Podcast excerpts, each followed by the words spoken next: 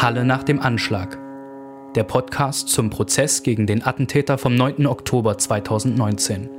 Von Radio Korax in Kooperation mit Halle gegen Rechts und dem AK Protest. Herzlich willkommen zur zwölften Folge des Podcasts Halle nach dem Anschlag. Mein Name ist Christina Brinkmann. Und mein Name ist Valentin Hacken. Der Staatsschutzsenat des Oberlandesgerichts Naumburg hat am 12. Prozesstag fünf Zeuginnen und Zeugen gehört, darunter zwei Personen, die als Gläubige am 9. Oktober 2019 nach Halle gereist waren, um in der Synagoge Yom Kippur zu feiern, und es sprachen an diesem 12. Prozesstag die Brüder Rifat und Ismet Tekin, die den Anschlag in bzw. vor dem Kiezdöner überlebten. Als erster Zeuge an diesem zwölften Prozesstag wurde der Vater von Kevin Schwarze vernommen. Kevin Schwarze wurde am 9. Oktober 2019 im Kiezdüner in Halle erschossen. Sein Anwalt Erkan Görkulu sagte nach dem Prozess über die Aussage seines Mandanten Folgendes. Es ist ja so, dass wir bislang die Zeugenaussagen, die wir hatten, fast ausschließlich Überlebende der Geschehnisse aus der Synagoge gewesen sind oder aber auch Leute, die dem Attentäter auf der Fahrt äh, vom Punkt A zu Punkt B begegnet sind. Jetzt ist es so, diese Zeugen können alle noch sprechen, die können erzählen, was sie bewegt, wie sie die Situation mitbekommen haben. Die Verstorbenen können selber nicht mehr sprechen und deshalb war es für meinen Mandanten selbstverständlich, dass er als Vater für seinen Sohn hier heute spricht. Und in dieser Aussage hat der Vater von Kevin Schwarze zunächst allgemein Dinge über seinen Sohn dargestellt. Er hat berichtet, dass sein Sohn eine Behinderung hatte, zu 80 Prozent behindert gewesen sein soll, geistig behindert und eine Lernbehinderung gehabt habe. Hat berichtet, wie Kevin Schwarze zur Förderschule ging und wie er dann Praktika bei einer Malerfirma in Halle machen konnte und dort dann auch eine Ausbildung beginnen. Diese Ausbildung begann wenige Tage vor dem 9. Oktober 2019, wenige Tage vor dem Anschlag. Der Vater von Kevin Schwarze berichtet, dass Kevin Schwarze sich alles, was er zu diesem Zeitpunkt gehabt habe, selbst aufgebaut habe. Und er sagt das im Zusammenhang mit den Herausforderungen, vor denen Kevin Schwarze stand, sich ein Leben aufzubauen, eine Ausbildung zu finden und dass er eben all das geschafft habe. Und der Vater berichtet dann weiter über die Firma, bei der Kevin Schwarze eben erst Praktika gemacht hatte und dann die Ausbildung beginnen konnte. Und da zitiere ich ihn wörtlich die haben ihn auch so genommen, wie er war. Die haben ihn auch unterstützt, die haben ihm Aufgaben gegeben und die hat er dann auch selbst gelöst. Da war er sehr stolz darauf. Er berichtet, dass Kevin Schwarze bei seiner Mutter gelebt hat, dass er, der Zeuge und Vater und sein Sohn eigentlich jeden Tag telefoniert hätten, sich regelmäßig gesehen hätten, er auch immer wieder zu ihm gefahren ist und dass das sehr gut funktioniert habe. Er berichtet dann, dass Kevin Schwarze neben der Ausbildung seine Begeisterung für den Fußball und insbesondere für den Hallischen FC entdeckt hatte und dass er dort einen Freundeskreis gefunden hat, mit dem er zu Spielen gehen konnte und bei dem er sich aufgehoben hat und sagt über diesen Freundeskreis wörtlich, die haben den beschützt. Bei den Spielen haben ihn in Schutz genommen. Ich musste mir nie Gedanken machen, dass irgendetwas passiert. Er, der Vater, sei stolz auf Kevin Schwarze gewesen, darauf, wie er diese Ausbildung begonnen hat, wie er zu diesen Spielen gegangen ist erzählt, wie Kevin Schwarze sich seine Tickets selbst gekauft habe für die Spiele, wie er immer wieder angerufen habe, dann stolz darüber berichtet hätte, dass er ein Ticket hat, dass er jetzt zum Spiel geht, ihm davon berichtet und erzählt hat. Der Zeuge wird von der Vorsitzenden Richterin gefragt, was denn Kevin Schwarzes Pläne waren für sein, für sein weiteres Leben. Er stand eben am Beginn seiner Ausbildung und sein Vater sagte über ihn, das war sein größter Wunsch, diese Lehre zu beenden in dieser Malerfirma und dann alleine zur Arbeit gehen zu können. Nachdem der Vater von Kevin Schwarze aussagt darüber, wie das Verhältnis zu seinem Sohn war, wird er von der Vorsitzenden Richterin gefragt, wie er diesen 9. Oktober 2019 erfahren hat und wie er vor allem erfahren hat vom Tod seines Sohnes.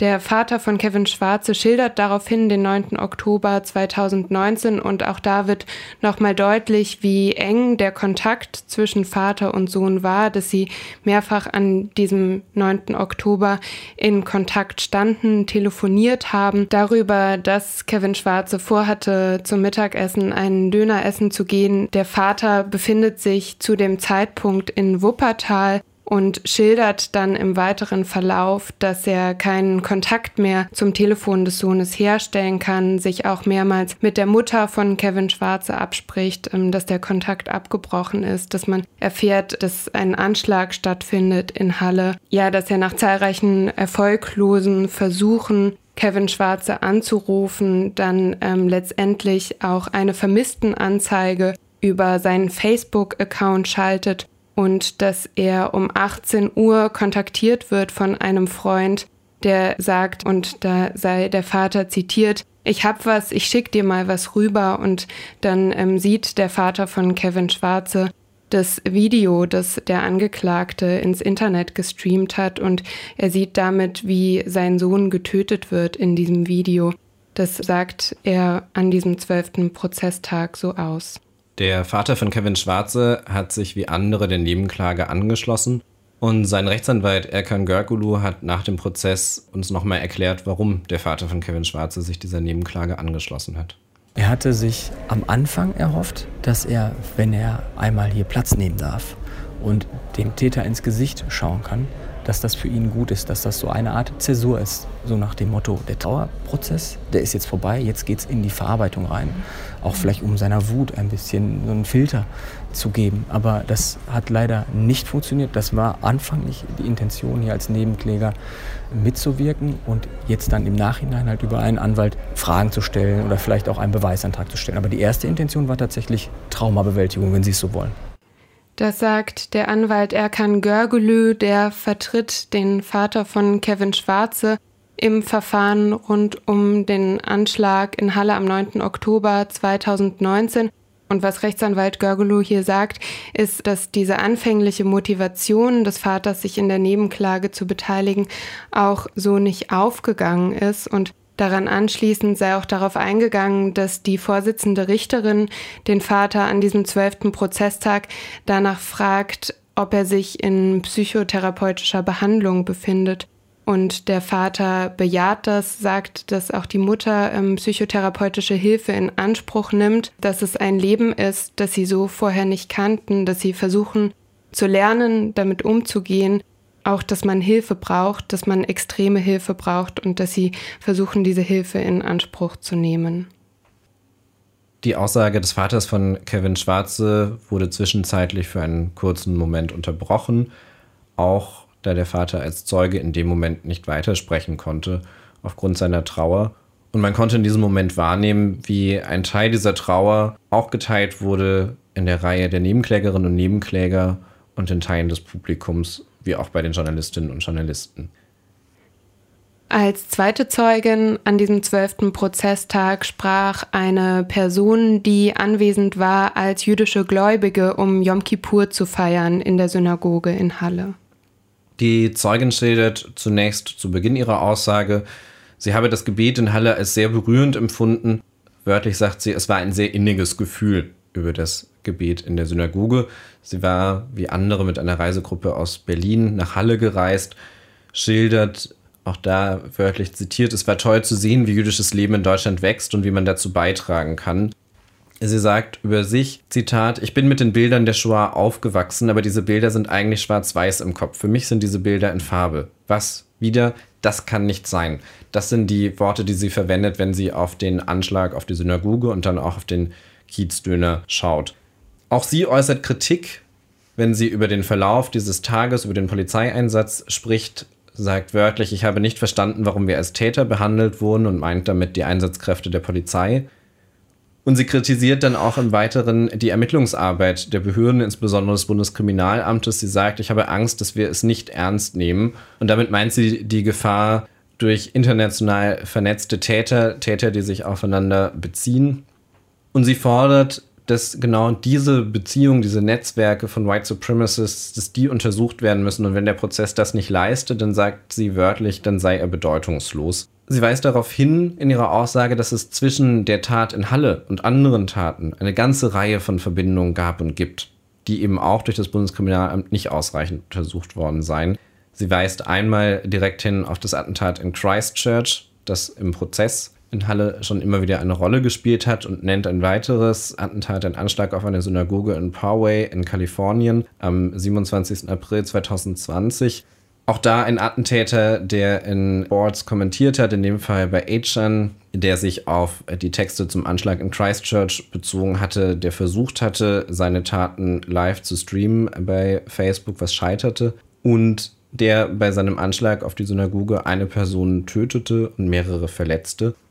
Und die Zeugin sagt dann, all das sei durch das Bundeskriminalamt nicht ausreichend ermittelt worden, nicht ausreichend untersucht worden, verweist hingegen auf ein Rechercheprojekt, auf eine Arbeit eines internationalen Künstlerinnenkollektivs, die mit einem Forensic Architecture Projekt untersucht, analysiert, zusammengetragen haben, Fakten, Informationen zum Anschlag in Halle, das zu finden ist und auch entstanden ist in Kooperation mit NSU Watch und auf der Seite von NSU Watch online angeschaut werden kann.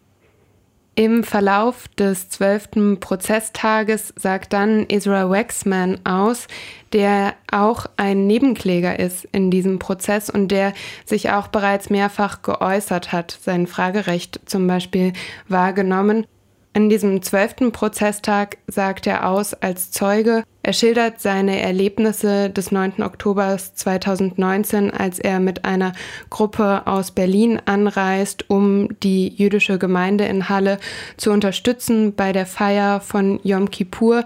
Diese Erlebnisse schildert er auf Basis von Notizen, die er kurz nach den Erlebnissen niedergeschrieben hat. Und in seiner Aussage, die er vor Gericht tätigt, erläutert er nicht nur, was passiert ist an diesem Tag, sondern er beschreibt auch immer wieder detailliert, in welchen Gebetsabschnitten, in welchen Abschnitten dieser Yom Kippur-Feier was passierte und wie es quasi für ihn theologisch kontextualisiert ist, wie die Inhalte der Gebete verknüpft sind mit seinem Erleben am 9. Oktober 2019 da ist zum Beispiel ein Gebet, das er herausgreift, in dem es um den Sündenbock geht und er sagt, diese Sündenbockstelle bekommt für ihn dann an diesem 9. Oktober 2019 die Bedeutung, dass es ja auch beim Antisemitismus darum geht, einen Sündenbock zu finden und damit verweigert wird, Verantwortung für eigenes Handeln zu übernehmen.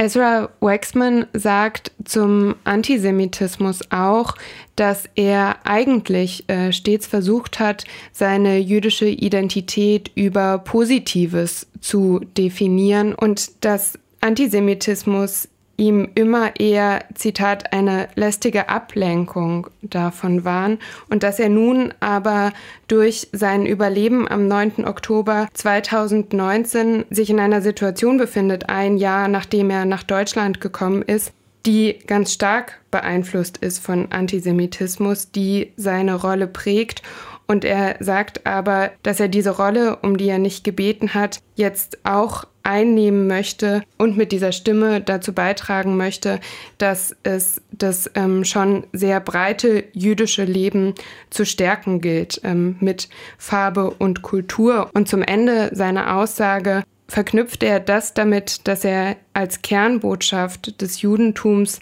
die Wertschätzung des Heiligtums des Lebens sieht. Und anknüpfend an diese für Ezra Waxman feststehende Kernbotschaft spricht er über seine Großmutter, die den Zweiten Weltkrieg überlebt hat und die, so erklärt er es, jeden Tag ein Lied singt, Baruch Hashem, salopp übersetzt, so viel wie Gott sei Dank. Und Ezra Waxman stimmt dieses Lied auch kurz an vor Gericht. Den Namen von Ezra Waxman nennen wir an dieser Stelle, da er sich mit seinem vollen Namen öffentlich im Zusammenhang mit diesem Verfahren schon geäußert hat, unter anderem bei Bell Tower News. Das Gericht vernimmt als nächsten Zeugen Rifat Tekin. Auch er hat sich öffentlich schon mit seinem Namen im Zusammenhang mit dem Anschlag und auch mit diesem Prozess positioniert, weswegen wir auch ihn mit ganzem Namen nennen. Rifat Tekin berichtet, dass er am Tag des Anschlags im Kiezdöner in Halle war, dass er den Laden aufgemacht hat, erstmal alleine da war, gearbeitet hat und dass er dann sah, wie der Angeklagte versuchte, eine Bombe in den Laden zu werfen. Inzwischen wissen wir, dass es der Versuch war, eine Nagelbombe in den Kiezdöner hineinzuwerfen und schildert dann, wie er sieht, dass der Angeklagte sich kurz versteckte und dann auf den Laden schoss. Er konnte beobachten, er hat im Laden gesehen und wahrgenommen, wie die erste Kugel eine Scheibe des Ladens getroffen hat und dann der Angeklagte den Laden betrat. In diesem Moment, sagt Rifat Tekin, habe er sich dann hinter die Theke des Ladens geduckt und als der Angeklagte ihm den Rücken zuwandte, konnte er den, den Laden verlassen. Er schildert dann, wie er wahrnehmen konnte, dass der Angeklagte und Polizeikräfte sich gegenseitig auf der Ludwig-Fuhrer-Straße beschossen haben, wie der Angeklagte dann mit dem Auto an ihm vorbeigefahren sei in Richtung Synagoge. Eine Polizeibeamtin habe ihn dann in dieser Situation noch gefragt, in welche Richtung der Angeklagte denn gefahren sei. Er habe ihr das dann erzählt. Und er schildert dann, wie es ihm auch heute noch schwerfällt, den Kiezdöner, der Laden, auf den der Anschlag verübt wurde, zu betreten. Und dass er das aber dennoch tut, weil er seinen Bruder, der im Verlauf dieses Prozesstages auch vernommen wird, unterstützen möchte in dem Laden und ihn unterstützen möchte, darin diesen Laden weiter zu betreiben. Ganz zum Ende seiner Aussage sagt Rifat Tekin, wir wollen hier standhaft bleiben, hier bleiben und uns für alle deutschen Bürger einsetzen, damit an der Stelle auch Refatekin nochmal wörtlich zitiert in der Übersetzung. Er wurde gedolmetscht im Prozess. An Rifatekin anschließend spricht sein älterer Bruder Ismet, der mittlerweile den Kiezdöner betreibt und er schildert, dass er den Kiezdöner kurz bevor der Anschlag passiert verlässt, um einige Einkäufe zu erledigen. Und als er sich in einer Nebenstraße befindet, einen Anruf von seinem Bruder erhält, dass eben dieser Anschlag passiert, dann wendet sich Ismet Tekin gleich an die Polizei und er will aber vor allem zurück zum Ladenrennen wird auf dem Weg hin auf die Ludwig-Wucherer Straße gewarnt von zwei ihm bekannten Bauarbeitern, dass dort ein Mörder sei, der auf alle schieße. Dennoch sagt Ismet Tekin, sei er weiter zum Laden gerannt und habe auf der Straße dann letztendlich den Schusswechsel zwischen der Polizei und dem Angeklagten erkannt. Und erst in diesem Moment realisiert, dass er sich in Gefahr befindet und ähm, versucht, hinter einem Auto in Deckung zu gehen. Im weiteren Verlauf schildert er, dass er dann, nachdem er in Deckung gegangen ist, hinter zwei verschiedenen Autos zum Laden geht, um nach seinem Bruder zu sehen, ob es ihm gut geht und ob dort weitere Menschen anwesend sind und dass er dort im Kiezdöner dann den erschossenen Kevin Schwarze sieht, auch schaut, ob er noch Lebenszeichen zeigt. Ismet Tekin richtet sich in seiner Aussage ganz direkt an das Gericht. Und er sagt wörtlich, ich bitte darum, dass das Gericht wahrnimmt, dass der Täter jeden umbringen wollte, auch mich. Damit bezieht er sich darauf, dass es mit Tekin inzwischen als Nebenkläger zugelassen wurde. Das war aber nicht von Beginn an so. Unter anderem der Generalbundesanwalt beim Bundesgerichtshof hatte in seiner rechtlichen Einschätzung nicht erkennen können, dass es mit Tekin als Nebenkläger zugelassen werden sollte. Und mit dieser sehr direkten Ansprache macht er nochmal deutlich, warum er hier ist und dass er wahrgenommen werden möchte als einer der Betroffenen dieses Anschlags. Er sagt über Jana Lange und Kevin Schwarze, die am 9. Oktober durch den Angeklagten erschossen wurden. Sie seien vielleicht physisch, vielleicht körperlich nicht mehr hier, aber Zitat, sie werden bis in alle Ewigkeit in unseren Herzen leben. Ich kann mit Sicherheit sagen, dass viele so denken wie wir in dieser Sache. Er schildert dann, dass durch den Anschlag sich seine Sichtweise auf Deutschland erstmal verändert hat. Schildert, dass zwei Monate bevor der Anschlag geschehen ist, er sich die Unterlagen besorgt hat, um die deutsche Staatsbürgerschaft zu beantragen und dass er sich nach diesem Anschlag dachte, es macht keinen Unterschied, ob ich die deutsche Staatsbürgerschaft habe oder nicht, wörtlich zitiert. Und weiter, solange ich dunkle Haare habe und einen dunklen Teint, macht es keinen Unterschied, ob ich einen deutschen Pass in meiner Tasche trage oder nicht. Er schließt daran dann an, zu erzählen, dass er nach diesem Anschlag aber auch, und hier nochmal wörtlich wiedergegeben, sehr viele wunderbare Menschen kennengelernt habe. Er nennt namentlich eine Mitarbeiterin der mobilen Opferberatung, er nennt die Soli-Gruppe, die den Kiezdöner unterstützt. Er bedankt sich auch im Namen seiner Familie bei Menschen, die ihn und seine Familie durch Spenden, durch Anteilnahme und durch anderes solidarisch unterstützt haben. Mit Blick auf den Angeklagten sagt Ismet Tekin wörtlich, Sie haben nicht gewonnen, Sie haben auf ganzer Linie verloren. Und er sagt weiter bei den Angeklagten, wir haben keinen Hass auf diesen Mann. Wir werden nicht weggehen und unser Leben auch nicht aufgeben. Wir bleiben jetzt in Deutschland. Und an dieser Aussage schließt er zwei sicher auch für ihn bedeutsame Sätze an und sagt, und wissen Sie was? Ich werde Vater. Ich werde alles für mein Kind geben. Mit diesem sehr persönlichen Statement endet die Aussage von Ismet Tekin. Es werden ihm danach noch einige Fragen durch das Gericht gestellt. Wir haben ihn nach dem Prozesstag gefragt. Am 9. Oktober 2020 steht der erste Jahrestag des Anschlags auf die Synagoge und den Kiezdöner in Halle an. Und während Ismet Tekin in seiner Aussage einen Blick auf die Gesellschaft gezeigt hat, der ohne Hoffnung wohl kaum vorstellbar ist, schaut er auf den konkreten Jahrestag und die, auf die politische Aufarbeitung des Anschlags wenig optimistisch. Ehrlich gesagt, ich habe keine Erwartung mehr, weil bis jetzt nicht gemacht, was gemacht wollte oder nicht gemacht, was dir gesagt würde. Und deswegen habe ich keine, kann was Überraschendes kommen oder nicht, weiß es nicht. Aber ehrlich gesagt habe ich keine große Hoffnung in diesen Tag von den Politikern. Das sagt Ismet Tekin, Überlebender des Anschlags am 9. Oktober 2019 in Halle und Betreiber des Kiezdöners. Mit seiner Aussage haben wir auch das konkrete Prozessgeschehen an diesem 12. Prozesstag verlassen. Wir wollen aber nochmal darauf zurückkommen, denn während Ismet Tekin aussagt, wird er abrupt unterbrochen von einem Verteidiger des Angeklagten, von Rechtsanwalt Weber, der versuchte, die Aussage zu unterbrechen, die Ausführungen Ismet Tekins seien für das Verfahren nicht relevant. Wir haben zu eben dieser Unterbrechung Gerrit Onken gesprochen. Onken ist Rechtsanwalt der Nebenklage und er ordnet das Verhalten des Verteidigers ein. Also um es ganz salopp zu sagen, das ist Quatsch. Das hat er auch, glaube ich, selber gemerkt. Er hat sich auch gründlich in die Nesseln gesetzt und äh, seine unglaubliche Aktenunkenntnis offenbart, indem er ja äh, auch davon ausgegangen ist, Herr Tegin sei gar nicht als Nebenkläger zugelassen, sondern sei nur als sozusagen Zeuge vernommen worden. Er hat dann auch gar nicht weiter versucht, das irgendwie juristisch zu verfolgen. Also er, er hat zwar in die Aussage hat er sozusagen interveniert und hat angeführt, dass die Ausführungen nichts mit der Sache zu tun hätten, weil sie lediglich philosophischer Natur gewesen seien.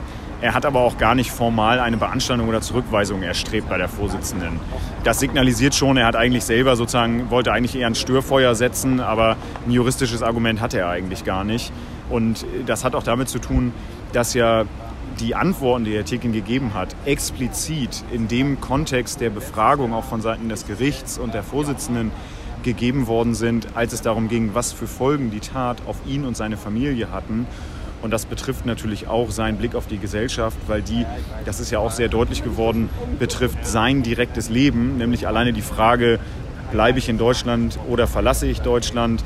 Es war auch sozusagen in dem Kontext halt Thema, dass er ganz klar gesagt hat, er, ne, er hatte die deutsche Staatsbürgerschaft beantragt und äh, hatte dann, das war zwei Monate vor der Tat, und stand dann vor der Wahl oder der Frage, naja, ändert das eigentlich etwas? Und dann ist natürlich ein, ein Bild von einer Gesellschaft, was er zeichnet, die dann aus seiner Sicht für, von Menschlichkeit geprägt sein muss. Ähm, das hat natürlich etwas mit der Sache zu tun. Das sagt Rechtsanwalt Gerrit Onken. Er ist einer der Anwältinnen und Anwälte der Nebenklage. Bereits zuvor gab es eine rechtliche Auseinandersetzung an diesem 12. Prozesstag um Fragen an Zeugen und Zeuginnen. In diesem Fall wollte der Angeklagte eine Frage an den Zeugen Ezra Waxman stellen. Hier hat dessen Rechtsanwältin Dr. Kati Lang interveniert. Die Frage wurde dann auch nicht in Anwesenheit des Zeugen in dessen Zeugenvernehmung gestellt. Die Verhandlung wurde kurz unterbrochen und dann eine Diskussion darüber geführt, was der Angeklagte denn hier fragen wollte, ob das zulässig ist. Dazu muss man sagen, auch der Angeklagte hat in einem solchen Verfahren das Recht, Fragen zu stellen. Das ergibt sich aus 240 Absatz 2 der Strafprozessordnung. Nicht nur das Gericht, die Staatsanwaltschaft und die Nebenklage und die Verteidiger können Fragen stellen, sondern auch der Angeklagte kann es selbst als derjenige, über den dieses Verfahren geführt wird. Das Fragerecht, und das gilt nun für alle Prozessbeteiligten, ist aber nicht grenzenlos, es findet Grenzen. Sind diese erreicht, kann eine Frage beanstandet werden und kann auch durch die Vorsitzende Richterin, in diesem Fall Frau Ursula Mertens, zurückgewiesen werden. Das ist zum Beispiel dann der Fall, wenn die Frage ungeeignet ist, also nicht tatsächlich zur Wahrheitsfindung beitragen kann. Auch zulässig sind zum Beispiel sogenannte Suggestivfragen, bei denen man versucht, der Person, die man fragt, schon den Inhalt der Antwort unterzuschieben oder Fragen, die bereits erschöpfend beantwortet wurden, Man kann also nicht immer wieder die gleiche Frage stellen und darauf spekulieren, eine andere Antwort zu bekommen. Oder teils sind auch Fragen untersagt, bei denen es nur um reine Wertungen geht und nicht um Tatsachen, die der Zeuge oder die Zeugin aussagen kann. Grenzen sind auch da erreicht, wo Menschen zu Dingen befragt werden sollen, zu denen sie objektiv keine Antwort geben können. Also wenn sie zum Beispiel etwas juristisch einschätzen sollen, aber tatsächlich eben Zeuginnen und Zeugen sind, die etwas beobachtet haben und nicht in diesem Verfahren geladen sind, um rechtliche Wertungen abzugeben. Im konkreten Fall hat der Angeklagte eine Frage gestellt, die hauptsächlich seinen Antisemitismus nochmal zeigt und die in keiner Weise dazu geeignet war, zur Wahrheitsfindung in diesem Verfahren beizutragen. Entsprechend wurde sie von Rechtsanwältin Dr. Kathi Lang beanstandet und der Zeuge musste sie dann auch nicht beantworten. Mit diesem kurzen Blick auf das Verhalten des Angeklagten schließen wir unseren Bericht über den zwölften Prozesstag. Mein Name ist Christina Brinkmann. Und mein Name ist Valentin Hacken. Die nächste Folge des Podcasts werden wir zum 13. Prozesstag am 16. September 2020 aufnehmen. Und ganz zuletzt sei noch darauf hingewiesen, dass es derzeit eine Spendenaktion der Jüdischen Studierendenunion Deutschland für Ismet und Rifat Tekin gibt. Halle nach dem Anschlag. Der Podcast zum Prozess gegen den Attentäter vom 9. Oktober 2019 von Radio Korax in Kooperation mit Halle gegen Rechts und dem AK Protest.